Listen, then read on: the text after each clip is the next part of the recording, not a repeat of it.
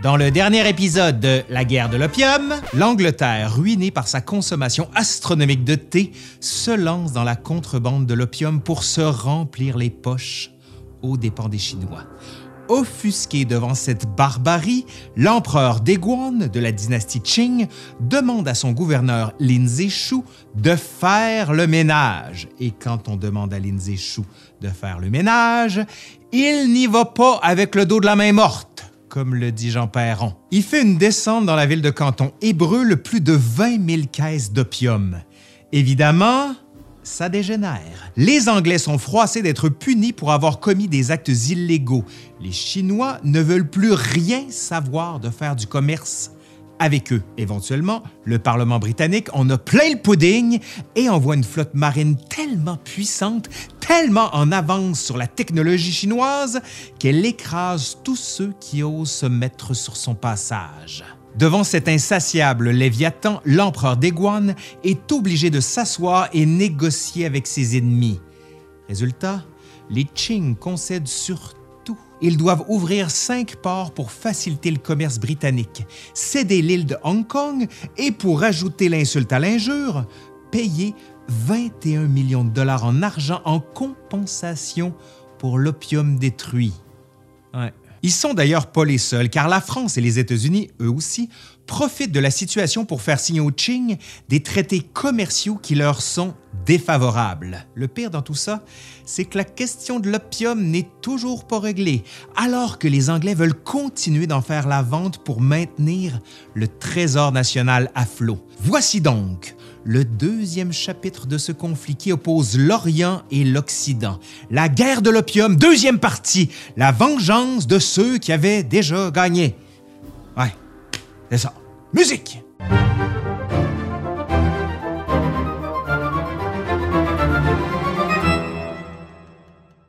Mais ce chapitre ne s'ouvre pas sur l'ouest, mais bien à l'est, plus précisément sur le successeur de l'empereur Daeguan, le quatrième fils, Yi Zhu, connu aujourd'hui comme l'empereur Xiangfeng. Choisi par son père pour sa connaissance supérieure de l'administration et de la littérature, le règne de Xiangfeng en sera un particulièrement difficile qui marquera en fait le déclin final de la dynastie Qing.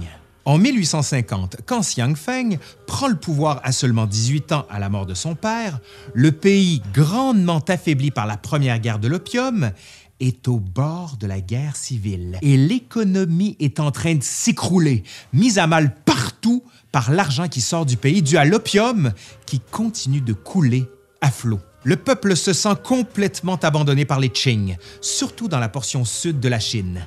C'est d'ailleurs dans la ville de Canton qu'un jeune homme nommé Hong Xiong, tellement désillusionné par son gouvernement, se convertit au christianisme enseigné par des missionnaires occidentaux qui ont maintenant accès aux cinq ports concédés après le traité de Nantin. Xiong embarque, et pas à peu près. Hanté par des visions ecclésiastiques, il en vient à croire qu'il est le Fils de Dieu, donc le frère cadet de Jésus lui-même. Disons qu'il ne se prend pas pour un petit effrette, comme on disait pas à l'époque, parce que ça a été inventé comme expression. Il n'est cependant pas le seul à y croire, car plusieurs se joignent rapidement à lui pour fonder la Société des adorateurs de Dieu. Ils se mettent rapidement à contester l'ordre en place à travers un soulèvement populaire qu'on appellera plus tard la révolte des Taiping en 1851. Malheureusement, pour Xiang Feng, son armée est en piteux état. Les rebelles disposent sans difficulté de l'armée royale avant de prendre le contrôle d'une importante partie de la Chine du Sud pour fonder le royaume céleste de la Grande Paix. Un nom un peu trompeur, puisqu'on va pas mal exclusivement s'y battre pour les prochaines années. Les Taiping vont défaire l'armée royale deux autres fois, en 1852 et en 1853, prenant le contrôle de Nantin pour en faire leur capitale. Les Taiping ne sont par contre pas les seuls à se soulever contre les Qing, car en Chine du Nord éclate la révolte Nien, menée par des espèces de Robins des Bois de l'Orient qui veulent tuer les riches pour redonner aux pauvres. Et ça s'arrête pas là non plus pour notre pauvre empereur, car il doit aussi gérer la Russie qui menace d'annexer la Mongolie pour gonfler son territoire et son influence, ce qui l'oblige à fragmenter encore plus ses troupes. Pire encore, les rebelles ont réussi à mettre la main sur des armes à feu modernes, fournies par des marchands occidentaux, ce qui leur donne un avantage dévastateur sur les armées Qing, qui se battent encore avec des armes traditionnelles, comme des lances, des épées, des arcs et des mousquets. Quand ça va mal, ça va mal. Les Taiping poussent même l'audace en attaquant la capitale nationale, Beijing, dans une tentative visant à renverser le gouvernement Qing. L'armée impériale réussit de peine et de misère à repousser l'incursion, ce qui expose au grand jour la fragilité de la dynastie Qing. Encore plus de groupes profitent de la situation pour menacer le pouvoir en place. Il y a d'abord la rébellion des Turbans Rouges de 1854, menée par la société secrète de Tien Dihui. Puis, c'est au tour du peuple de Miwa de se soulever contre l'administration Qing, alors qu'en 1856, dans la province de Yunnan, un mouvement séparatiste de Chinois musulmans prend les armes dans la révolte de Pantay. La révolte Nian en vient même à s'allier au Taiping, causant encore plus de maux de tête à l'empereur et à ses conseillers. On a donc un royaume qui sombre complètement dans le chaos, ravagé par les rébellions, la pauvreté, la famine, l'insatisfaction générale du peuple. En tout cas, ça serait vraiment pas le bon moment pour partir en guerre contre des nations étrangères. En octobre 1856, les autorités cantonaises saisissent un cargo nommé le Harrow sur la rivière des Perles. Les officiers arrêtent la majorité de l'équipage chinois sous prétexte de piraterie et de trafic d'opium. Ils n'avaient pas tout à fait tort. Le Harrow avait par le passé déjà été utilisé par des pirates. Cependant, il avait été capturé par le gouvernement chinois, revendu et enregistré depuis en tant que navire britannique. En effet, pour permettre aux navires marchands chinois de commercer autour des ports aux mêmes conditions que la marine marchande, les Britanniques accordent parfois des droits de pavillon aux navires chinois à Hong Kong. Donc, un navire chinois battant pavillon britannique devrait normalement être sous la protection britannique. Malheureusement pour l'équipage, le capitaine Thomas Kennedy n'est pas à bord au moment de la saisie de son navire. Pire encore, le Arrow n'est techniquement plus sous pavillon britannique, car son enregistrement est expiré. Bureaucratie. Donc, pour les autorités cantonaises, ce bateau est officiellement chinois et navigue sous de fausses couleurs. Ha! Chose étonnante, le plus grand scandale pour les Anglais n'a pas été la saisie comme telle, ni l'emprisonnement de l'équipage, mais plutôt que, selon le capitaine Kennedy, les Chinois auraient arraché et piétiné le frauduleux drapeau britannique. Mis au courant de l'affaire, le consul britannique à Canton, Harry Parks, contacte Ye Mingchen, le commissaire impérial et gouverneur de Guangdong, et il demande qu'on libère immédiatement l'équipage et exige des excuses pour le manque de respect envers le glorieux Union Jack du bateau.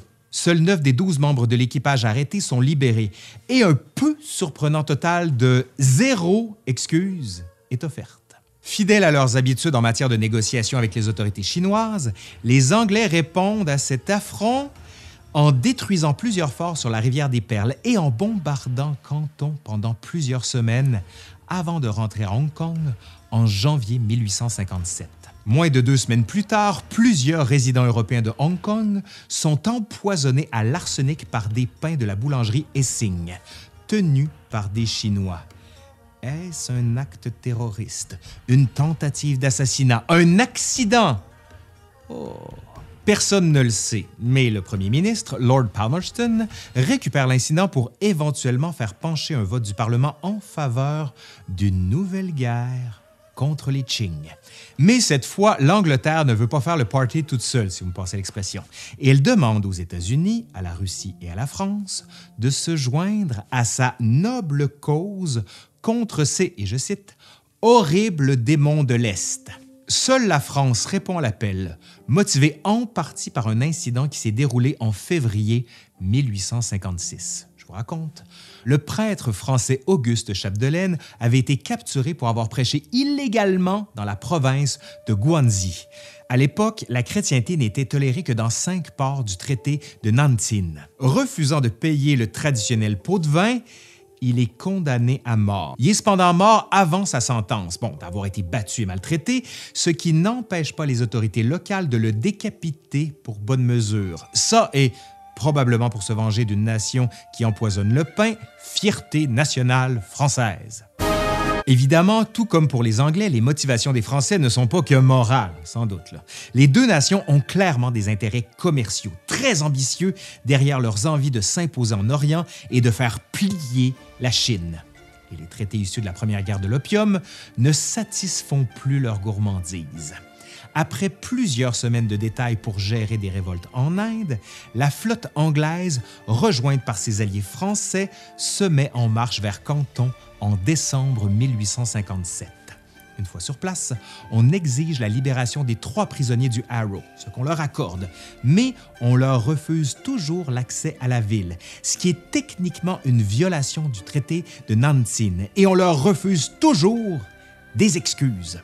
Ça n'en prenait pas plus pour que la coalition franco-anglaise ouvre le feu sur Canton. Plus nombreux et plus puissants, ils n'ont aucune difficulté à détruire les faibles défenses de la ville avant d'en prendre possession. Ye Shen est capturé et envoyé en Inde où il décède de maladie ou en faisant la grève de la faim. Puis les deux flottes remontent la côte chinoise, écrasant toute résistance et capturant les forts de Daegu, tout près de Tianjin, pour forcer l'empereur à rouvrir le traité de Nantin et leur offrir des conditions encore plus favorables. Comme de fait, les conseillers de l'empereur se rappellent très bien comment l'incursion anglaise lors de la première guerre de l'opium ne s'était pas vraiment très bien terminée pour la dynastie Qing. Il suggère fortement l'empereur de négocier immédiatement pour limiter les pertes et espérer une résolution pacifique. Ce qui résulte de cette négociation est le traité de Tianjin en juin 1858. Traité qui est surprenamment co-signé non pas seulement par la France et l'Angleterre, mais aussi par les États-Unis et la Russie, qui pourtant se voulaient neutres dans cette affaire tiens, tiens. Laisser la Russie et les États-Unis propager les bénéfices donnait une sorte d'assurance aux Anglais et aux Français, puisque si la Chine décidait de se désister, elle devait répondre à quatre puissances en colère en même temps. Comme on dit, c'est chien, mais c'est légal. Ce traité donne beaucoup de nouveaux droits aux quatre nations occidentales. Ils peuvent circuler partout dans toute la Chine. Ils ont accès à la rivière Yangtze. Ils peuvent avoir des ambassades à Beijing, longtemps fermées aux étrangers. Plusieurs nouveaux ports sont aussi maintenant accessibles pour le commerce. Le traité permet la liberté de religion aux chrétiens, qu'ils soient chinois ou européens, et met fin à leur persécution. Il interdit maintenant de référer aux citoyens des quatre nations comme étant des barbares dans les documents officiels. Et la France et l'Angleterre doivent obtenir une compensation monétaire de 6 millions de taels d'argent. Mais, mais, mais, attendez, ce n'est pas tout. Je me sens vraiment comme une infopub. Car, quelques semaines plus tôt, la Russie avait déjà signé un autre traité, le traité d'Aishun, qui leur permet d'annexer des centaines de milliers de kilomètres de la côte manchourienne. Croyant les négociations terminées, les forts de Daegu sont libérés et les Qing ne ratifient pas officiellement le traité et n'ont même pas l'intention de l'honorer l'empereur est tout simplement outré par les termes. Tout comme son père, il est convaincu de la supériorité divine de son peuple, que lui, le Fils du paradis, doivent négocier d'égal à égal avec des barbares l'irrite au plus haut point. Il est aussi choqué de devoir céder une partie de la Mandchourie, d'où vient la dynastie Qing. Un an plus tard, en juin 1852, une flotte britannique de 21 navires transportant plus de 2000 soldats revient vers les forts de Daegu pour se rendre ensuite à la capitale, Beijing. Ils sont d'ailleurs accompagnés d'envoyés anglo-français histoire d'occuper ces fameuses nouvelles ambassades dont on parlait tant dans le traité de Tianjin. Arrivés à l'embouchure de la rivière Hai, tout près des forts de Taegu, ils sont arrêtés par le général Sengerin Shen, apparent descendant de Genghis Khan lui-même. Seng Rinchen leur annonce que s'ils veulent se rendre à Beijing, ils devront non seulement débarquer à Baitang plutôt qu'ici, à Daegu, et qu'en plus, il leur est formellement interdit de faire accompagner les diplomates par les troupes armées. Vous ne serez probablement pas étonné d'apprendre que les Britanniques répliquent par la force.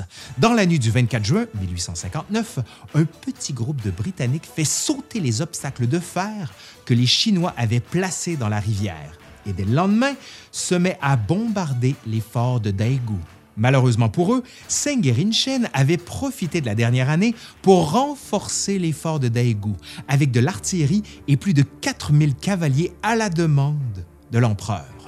Il réussit à couler quatre canonnières et tuer des centaines de soldats anglais, même que ça aurait été probablement pire pour les Britanniques si les Américains n'avaient pas été là pour couvrir leur fuite. Une défaite humiliante pour les Anglais et un triomphe pour l'empereur Xiang Feng, conforté de la supériorité inébranlable de la dynastie Qing.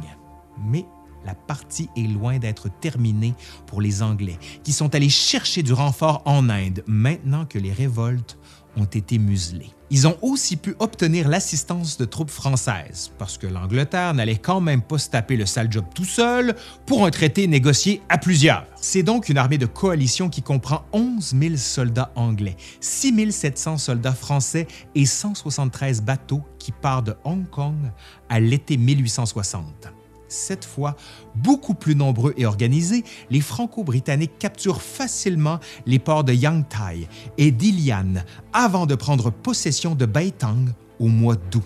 Les soldats n'ont pas plus de difficulté à reprendre les forts de Daegu et les villes de Tianjin, abandonnées par Rinchen pour préparer la défense de Tongzhou, plus près de la capitale à la demande de l'empereur. Puis, en septembre, une délégation anglo-française dirigée par Harry Parks s'est rendue à Tongzhou pour négocier avec les représentants diplomates Qing. Les ministres Qing demandent à Harry Parks de faire la paix, mais il refuse, ce qui est reçu comme une insulte et une gifle en plein visage insulte qui atteint son paroxysme quand ils apprennent que la coalition avait kidnappé le préfet de Tianjin. Seng Rinchen ordonne alors que toute la délégation soit arrêtée et envoyée à Beijing, où la plupart d'entre eux sont emprisonnés, interrogés et torturés.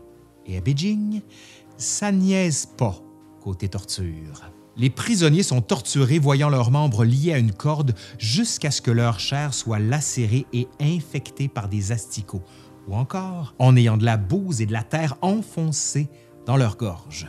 Plusieurs sont aussi exécutés par décapitation avant que leurs cadavres soient offerts comme nourriture aux animaux. Disons que le terme incident diplomatique ne semble pas tout à fait à la hauteur des événements.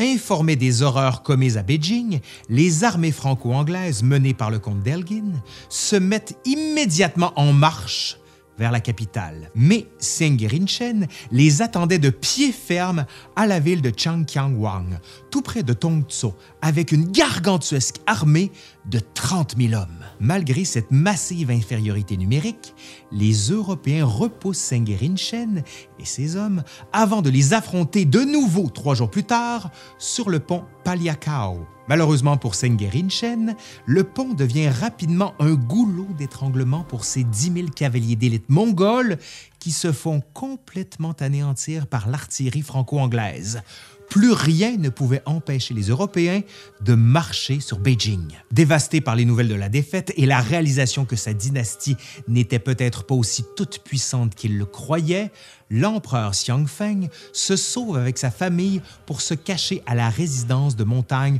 de Chengde, un palais où l'empereur et les empereurs Qing avaient l'habitude de fuir la chaleur de Beijing en été. Il laisse alors son demi-frère, le frère Gon, la responsabilité de, la suite. Et la suite n'est pas si simple. Car pendant que la coalition demande la libération des délégués, l'empereur Xiangfeng, lui, a demandé à son demi-frère de les faire exécuter. Pris en deux feux, le prince décide de refuser les deux demandes en les gardant prisonniers à la fois pour intimider les Qing et parce que c'était souvent la tradition en temps de guerre, les Français et les Anglais ont commencé à piller non seulement le palais d'été, mais aussi l'ancien palais d'été. 80 km de parcs, de bâtiments et de trésors artistiques méticuleusement planifiés, y compris de l'or, de l'argent, du jade, de la soie et d'anciennes robes et trônes royaux. Un lieu historique et culturel magnifique, en plus d'être résidence royale principale des empereurs de la dynastie Qing. Désigné candidement dans les rapports officiels français comme, et je cite, la collection de curiosités de la nature la plus précieuse, le pillage des palais a permis aux soldats de s'en mettre plein les poches et de rassembler les objets les plus impressionnants pour les renvoyer en Grande-Bretagne, et en France. Tout comme les caisses de bijoux, de pierres et d'objets précieux, la réserve de lingots d'or et d'argent de l'empereur est répartie entre les hommes. Pour éviter que la situation empire et que la destruction continue, le prince Gorn ouvre finalement les portes de Beijing et libère les prisonniers, du moins ceux qui sont encore vivants. Plusieurs délégués sont décédés suite au mauvais traitement et ceux qui ont survécu sont, comment dire, en piteux état. En réponse, Lord Elgin ordonne la destruction de l'ancien palais d'été, à la fois pour venger ses compatriotes, mais aussi comme un avertissement à l'Empire Qing. Ne vous avisez plus jamais d'utiliser le kidnapping comme tactique politique contre la Grande-Bretagne. En substance, c'est ce qu'on voulait dire. Ça va prendre le travail de 3500 soldats britanniques pour mettre le feu au gigantesque complexe de bâtiments et de jardins. L'incendie massif dure trois jours. Plus triste encore, quelques 300 eunuques et servantes du palais qui se cachaient des intrus dans des pièces fermées à clé périrent avec les bâtiments du palais incendiés. Un coup très dur pour l'histoire des Qing et de la Chine qui, à ce jour, fait encore très mal au peuple chinois. Après plusieurs jours de pourparlers, le prince Gong accède finalement aux demandes des Français et des Anglais. Avec le traité de Beijing, le prince confirme et ratifie officiellement les termes des traités de Tianjin, Haichun, en plus d'autres clauses ajoutées par les Européens. Tianjin doit elle aussi être ouverte au commerce. Le district de Kowloon doit être cédé à Hong Kong. La liberté de religion doit être assurée. Une autre portion de la Mandchourie doit être cédée aux Russes. Un petit 2 millions de taels d'argent doit être ajouté. Pourquoi pas, là? Et l'opium doit finalement être légalisé. Ce qui fait du traité de Beijing, vous l'aurez compris, un autre des traités inégaux, des pactes qui marquent un fort déclin de la Chine impérialiste. L'empereur, rongé par la honte, ne reviendra jamais dans la capitale. Il délègue toutes les affaires officielles à ses ministres et s'enfonce graduellement dans les vices. Il ne fait plus que boire, et la rumeur court qu'il se serait ironiquement mis à fumer de l'opium. Xiang Feng va d'ailleurs mourir moins d'un an plus tard, en août 1861, à 30 ans seulement, laissant à son fils de 5 ans un pays ruiné par les nations étrangères et déchiré par les révoltes et les guerres civiles. Même si l'opium est éventuellement revenu sur la table de négociation et qu'on appelle cette guerre la deuxième guerre de l'opium, la drogue n'occupe qu'un très petit rôle, un rôle même très secondaire. Les enjeux étaient des enjeux commerciaux et surtout de domination pour les Européens, qui tenaient encore une fois à imposer leur façon de faire à une nation qui n'avait tout simplement pas besoin d'eux. Allez, c'est fini pour aujourd'hui. J'espère que ça vous a plu. Merci à François de Grandpré qui a rédigé cette vidéo et merci à Will. Oh, Salut Laurent. Allô? Will, oui, qui monte cette vidéo. C'est toujours un plaisir. Allez voir ce qu'il fait. Et sinon, ben, si ça vous a plu, vous savez quoi faire. Un pouce par en l'air, vous partagez, vous commentez, vous faites vivre la vidéo. Allez, je suis Laurent Turcot de l'Histoire nous le dira et je vous dis à la prochaine. Bye!